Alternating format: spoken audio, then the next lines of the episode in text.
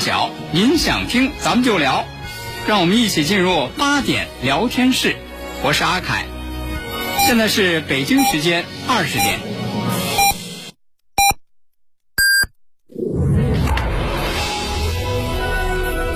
您现在收听的是济南新闻综合广播 FM 一零五点八，济南的声音。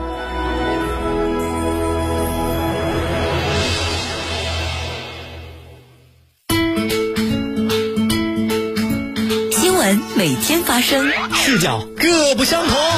同样的新闻，来听不一样的说法。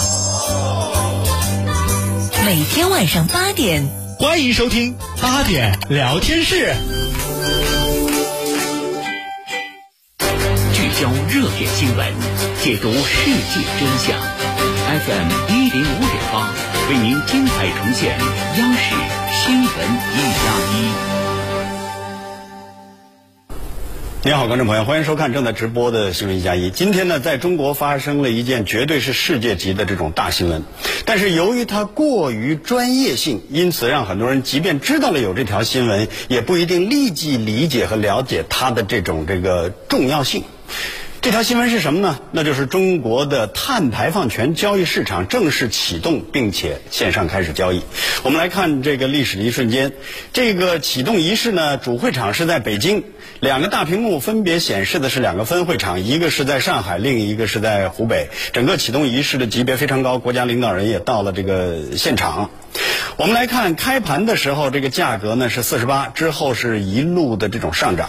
说到这儿的时候，就得马上给大家解释一下这个碳排放权是如何交易呢？也就是把这个碳排放当成一种这个商品，可以像股票一样来进行买卖。这么说吧，比如说我和您是两家企业，咱们每年得到的这个二氧化碳的排放权呢是一人一万吨。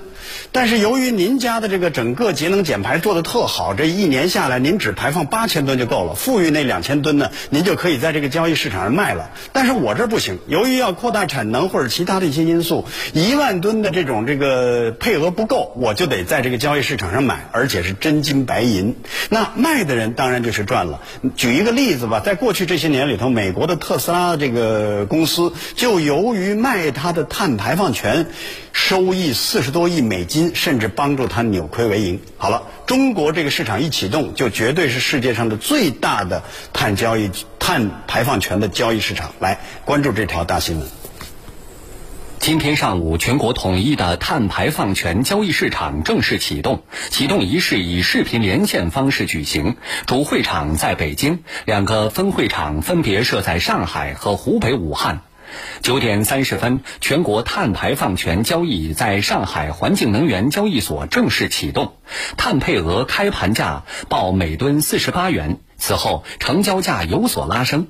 截至下午收盘，最新价为每吨五十一点二三元，涨幅百分之六点七三，交易总量四百一十点四零万吨，交易总额为二点一亿元。从交易情况来看，啊，今天的交易啊，呃，非常活跃，交易的价格和交易的量也都超出了预期。全国碳排放权交易市场率先纳入发电行业重点排放单位两千一百六十二家，覆盖约四十五亿吨二氧化碳排放量，是全球规模最大的碳市场。全国碳市场选择以发电行业为突破口，有两个方面的考虑：一是发电行业直接烧煤，二氧化碳排放量比较大；二是发电行业的管理制度相对健全，数据基础比较好。按计划，未来全国八大重点排放行业都将纳入碳市场。今后呢，我们将按照这个生态环境部的安排，成熟一个行业，纳入一个行业啊。那么将将来啊，会有。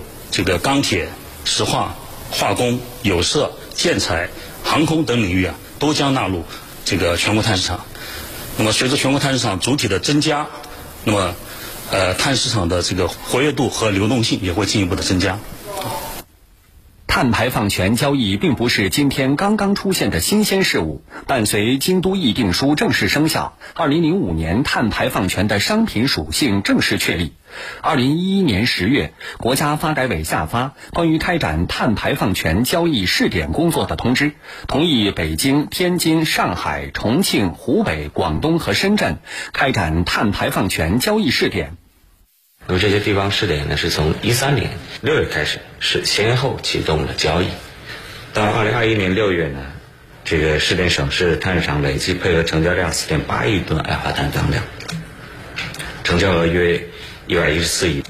在全国碳市场建立的情况下，我们不再呃这个支持地方呃新增搞新的试点，啊？现有的试点可以在现有的基础上这个进一步的深化，同时呢做好向全国碳市场过渡的相关的准备工作。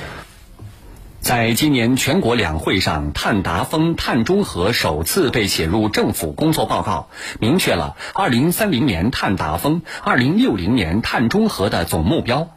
这既是我国节能减排工作实现碳中和总目标的重要一步，也是全球气候行动的重要一步。下一步，生态环境部将推动出台碳排放权交易管理暂行条例啊，进一步的。完善相关的技术法规、标准管理体系，根据需要丰富交易品种和交易方式，有效发挥市场机制在控制温室气体排放、实现我国啊碳达峰、碳中和目标中的作用。我们来看一下今天的这种交易的状况：开盘价四十八，然后最后收盘的时候五十一块两毛三，当然是每吨啊，涨幅是六点七三。第一笔这个交易价格就是五十二点七八元每吨，成交了十六万吨，然后这个第一笔交易额是七百九十万，全天交易总额为二点一亿元。这里因为是新鲜事物，估计好多人不一定搞得懂其中的道道，那就要请一位专家了。中国社会科学院生态文明研究所的副所长庄贵阳，庄所长您好，咱们为什么要开启这样的一个碳交易权的排放这种这个就是交易的市场？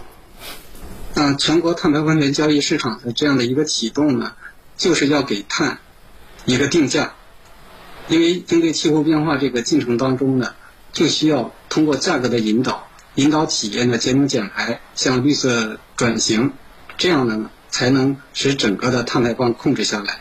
嗯，那为什么不用红头文件的方式，用这种市场交易的这种方式？我国在节能减排的这个工作当中呢。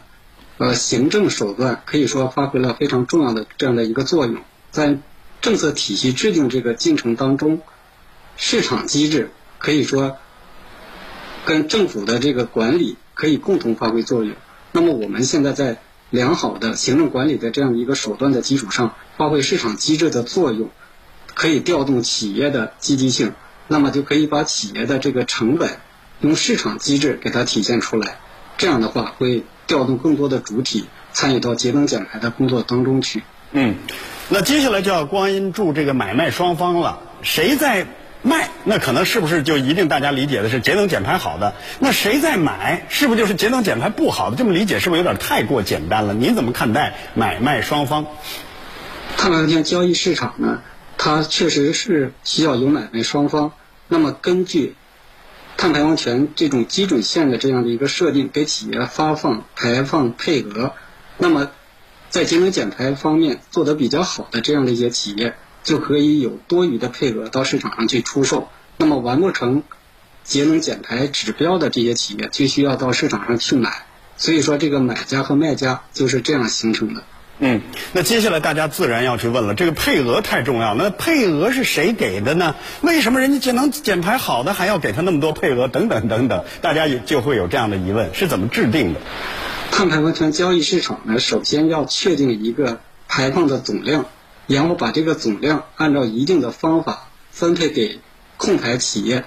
那么这些重点控排单位要按照行业的这个基准法，那么来确定企业的配额。也就是说，设定一个标杆的这个排放基准线，那么企业参照这个基准线就能获得相应的这个排放配额，反映了这个企业的这个技术的程度。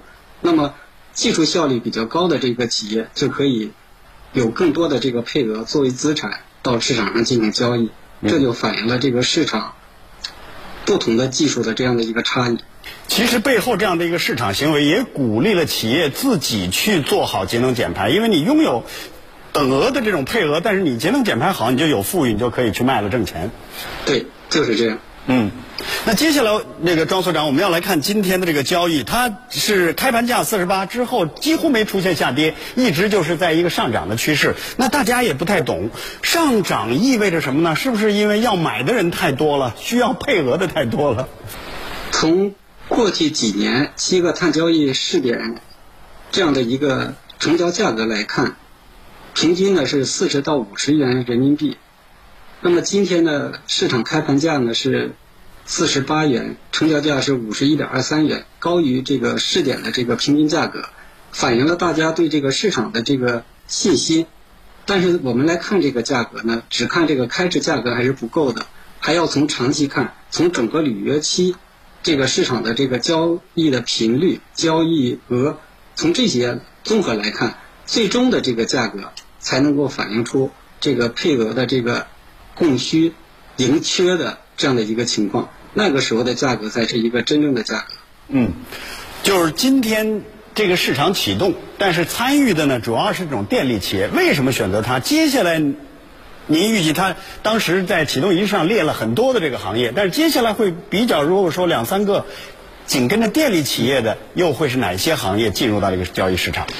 呃，之所以选择电力行业先进入交易市场，是因为它排放量比较大，产品单一，这个数据基础好，监测体系完备，所以说呢，它的基准线的这个确定也是相对比较容易的。那么接下来还有七大重点耗能行业，那么他们也有很好的这个数据统计、报送核算的这样的一个基础。那么很重要的一个就是这个基准线的确定。如果说这些行业哪个行业在基准线科学的确定分类配额，然后再有良好的数据基础的基础上，就是说成熟一个就会纳入到全国碳市场当中去。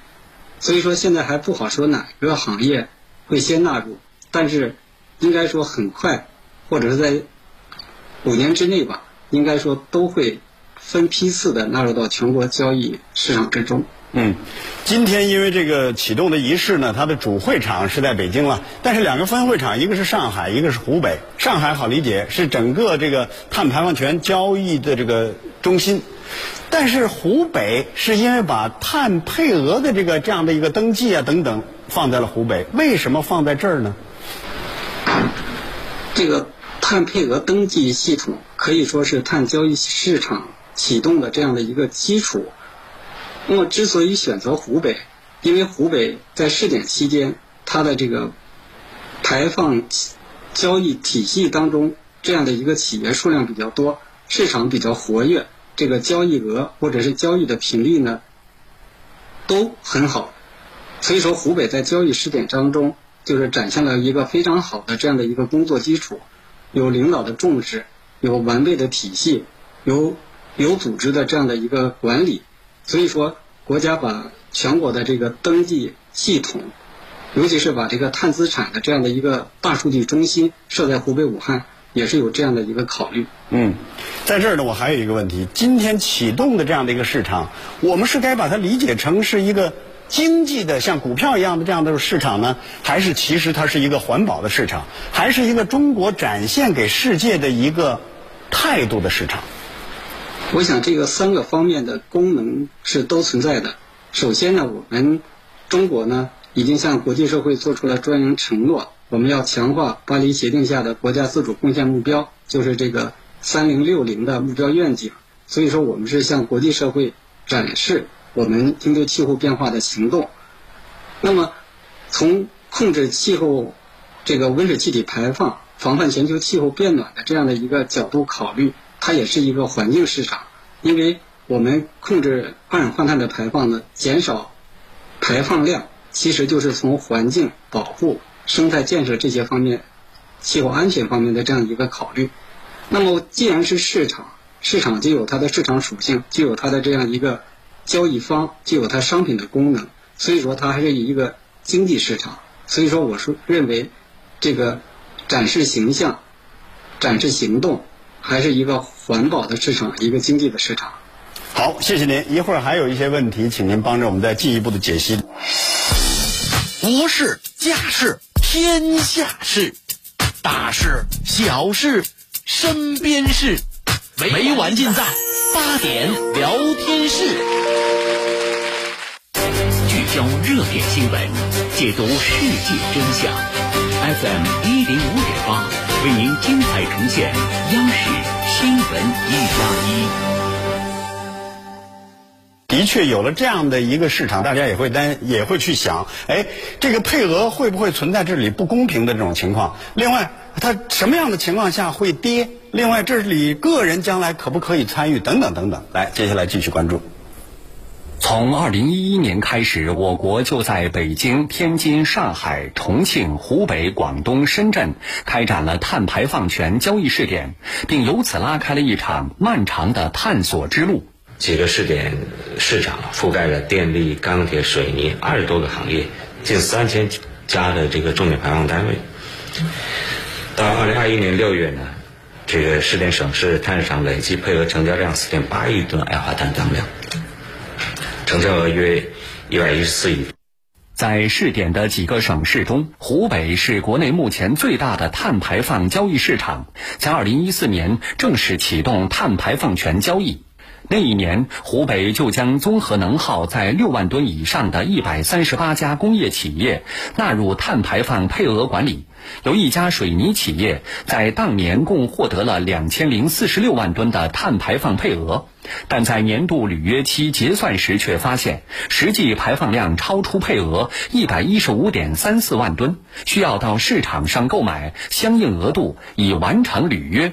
当时我们就觉得企业的话，我们在整个这行业的话，呃，它就是也算是非常先进的嘛，排名非常靠前，啊，所以的话，我们当时想这一块的话，对我们来说，呃，肯定是没有问题的。所以的话呢，对这一块，呃，重视就没有这么大，所以导致我们二零一四年这个履约年度的话呢，公司是总共，呃，耗费了那个三千多万元，啊，在这个碳交易上面，所以最后有这个结果，我们确实是非常的震惊的。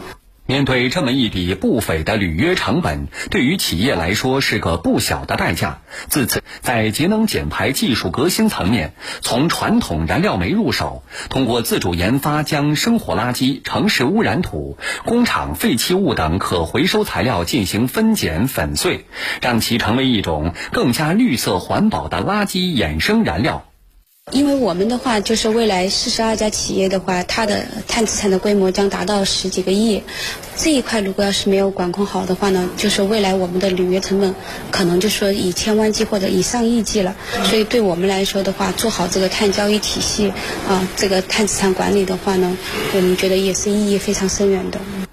通过生产运行管理优化，加大可替代燃料使用量，不仅实现了水泥生产成本的下降，还实现了碳排放额度盈余。在第二年，公司就通过碳排放交易渠道，共计出售碳排放额度四十二点三八万吨，净收益九百多万元。湖北省碳排放交易市场设立的七年间，企业减排积极性明显提升。到二零二零年，纳入碳排放配额管理的企业将近四百家。而这期间，湖北的碳排放总量也大幅下降，这也成为湖北等地方试点的成果之一。成果也体现在两个方面：重点排放单位履约率保持很高的水平，市场覆盖范围内碳排放的总量和强度。保持双降，实际上对于促进这个企业的温室气体减排，强化社会各界低碳发展的意识，为全国碳市场建设积累宝贵经验。好，接下来继续连线中国社会科学院生态文明研究所的副所长庄贵阳，呃，庄所长。就是大家也在关心，现在可能是这个市场开始线上交易了，然后这个首批参加的可能都是企业之间，将来机构或者说个人有机会参加到这样一个碳排放权的交易当中吗？啊，我想是可以的。那么在深圳这个试点碳市场的进程当中啊，当初就有个人投资者购买了这样的一个配额，然后获得了相当的这样的一个收益。所以说，在未来呢，这个全国碳市场肯定会有机构和个人参与到这个市场当中去的。嗯，那它既然是一个交易的市场，一定有涨有跌。今天看见的是涨，什么样的情况下会跌？这里是否也存在这种投机的空间？既然是市场，肯定是有涨有跌。那么什么情况是会跌？那就看我们这个配额分配的是不是科学合理。另外一个呢，可能会取决于经济的这样的一个运行状况。如果说分配的配额遇到这个经济下行的情况下，也许这个配额就会相对宽松。这样的话，这个市场供给就会比较充分，碳价呢就会比较低。另外一个方面呢，这个市场既然是一个市场，就会有一些投机的行为，这个肯定是不可避免的。那么我们政府所要做的事情，就是对这个市场呢做一定的这个监管，使这个市场的这个交易有一个相对平稳的这样的一个运行，不要出现非常大的这种大起大落。嗯，这样呢，我们市场才会一个平稳运行、健康的发展。呃，庄所长，还有一个问题，当然也是大家非常关心的。这个您刚才也谈到了，碳配额一方面是合理，另一方面是否也能够做到公平？别是这种人家这个节能减排做得好的，年年你压减人家的份额，那不就亏了吗？怎么看待它的公平性？碳市场配额的这个分配，既要考虑效率，还要考虑公平。那么这样的话，就是在这个方法的选择上，尤其是分配方法的选择上，要避免鞭打快牛，就要使这些节能减排绩效比较好的企业呢，能够在这个市场中获利。这是我们在分配配额、制定这个分配方法时必须要考虑的这样的一个原则。嗯，庄所长，最后一个问题可能只能两句话来回答了。您觉得有了这样的一个市场，对企业这种行为和心理会产生什么样的影响？碳市场呢，它会有一个价格的预期，这样对企业引导它进行绿色投资、节能减排，同时呢获得相应的经济收益。嗯，好，非常感谢庄所长带给我们的解析，谢谢。万事开头难，经过了这种十年的准备，包括多年的这种试点，终于有了这样的一个市场。希望通过市场行为，更好的让企业走进节能减排的顺畅之路。好，听众朋友，今天的节目呢就和您聊到这儿了，咱们明天晚上八点再会。大爷，您这套八段锦行云流水啊！小伙子，好眼力，这是杏林中医院的专家手把手教的。这不，我每天还听下午三点五分、晚八点五十济南新闻广播，杏林中医院的专家分享骨病、一体多病、免疫系统疾病及疑难杂症的中医健康知识，教大家解决问题的好方法。有电话吗？有，记住喽，零五三幺八三幺二零九九九八三幺二零九九九。工商银行有礼啦！七月三十一号前，济南地区医保客户首次通过工行手机银行激活医保电子凭证，有机会赢八元微信立减金，邀请好友激活，还有每户五元立减金奖励，名额有限，快快行动吧！倡导本源文化，寻找健康密码，慢病久病多虚损。培补本源护健康。济南新闻频率每天下午两点三十分，由中医药经典高方进行的皇氏复方滋补力膏独家赞助，张教授客座直播的全程总动员栏目，将与大家追溯疾病本源，解析膏方养生治病密码。栏目热线零五三幺五九六幺三三八八五九六幺三三八八。清血八味胶囊正在举行大型优惠活动。清血八味胶囊清供血，高血压、高血脂、高血糖、血液粘稠均属供血范畴。清血八味胶囊全天咨询订购电话：零五三幺八六幺零零三幺八八六幺零零三幺八零五三幺八六幺零零三幺八。大爷，您这套八段锦行云流水啊！小伙子，好眼力，这是杏林中医院的专家手把手教的。这不，我每天还听下午三点五分、晚八点五十济南新闻广播，杏林中医院的专家分享骨病、一体多病、免疫系统疾病及疑难杂症的中医健康知识，教大家解决问题的好方法。有电话吗？有，记住喽，零五三幺八三幺二零九九九八三幺二零九九九。FM 一零五点八，济南新闻综合广播。二零二一年的春风，吹拂过济南市电柳新村街道，小巷总理陈叶翠的身影，仿佛没有远去。每天老百姓见的都是我这个社区书记啊，我代表的什么？就代表着党的一些言行。我如果说的不中，他第一个就骂，都还骂不走。这个上面有党中央顶梁柱，但是我们还有一个非常重要的，就是我们的基础，各个基层党组，上面千条线，下面一根针的，夯实基层，结合实际的去做各种工作。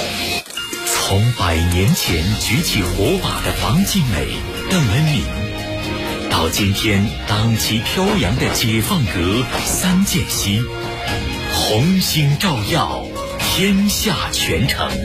你在哪里？光光就在哪里。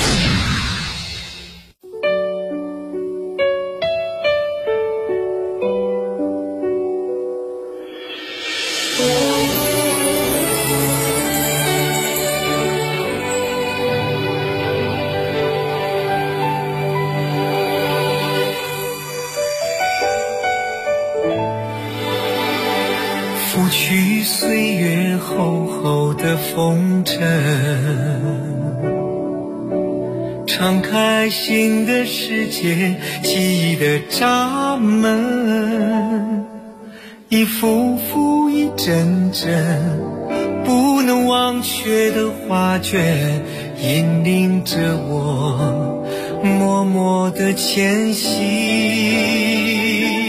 追寻。我生命的那份纯真，心中抹不去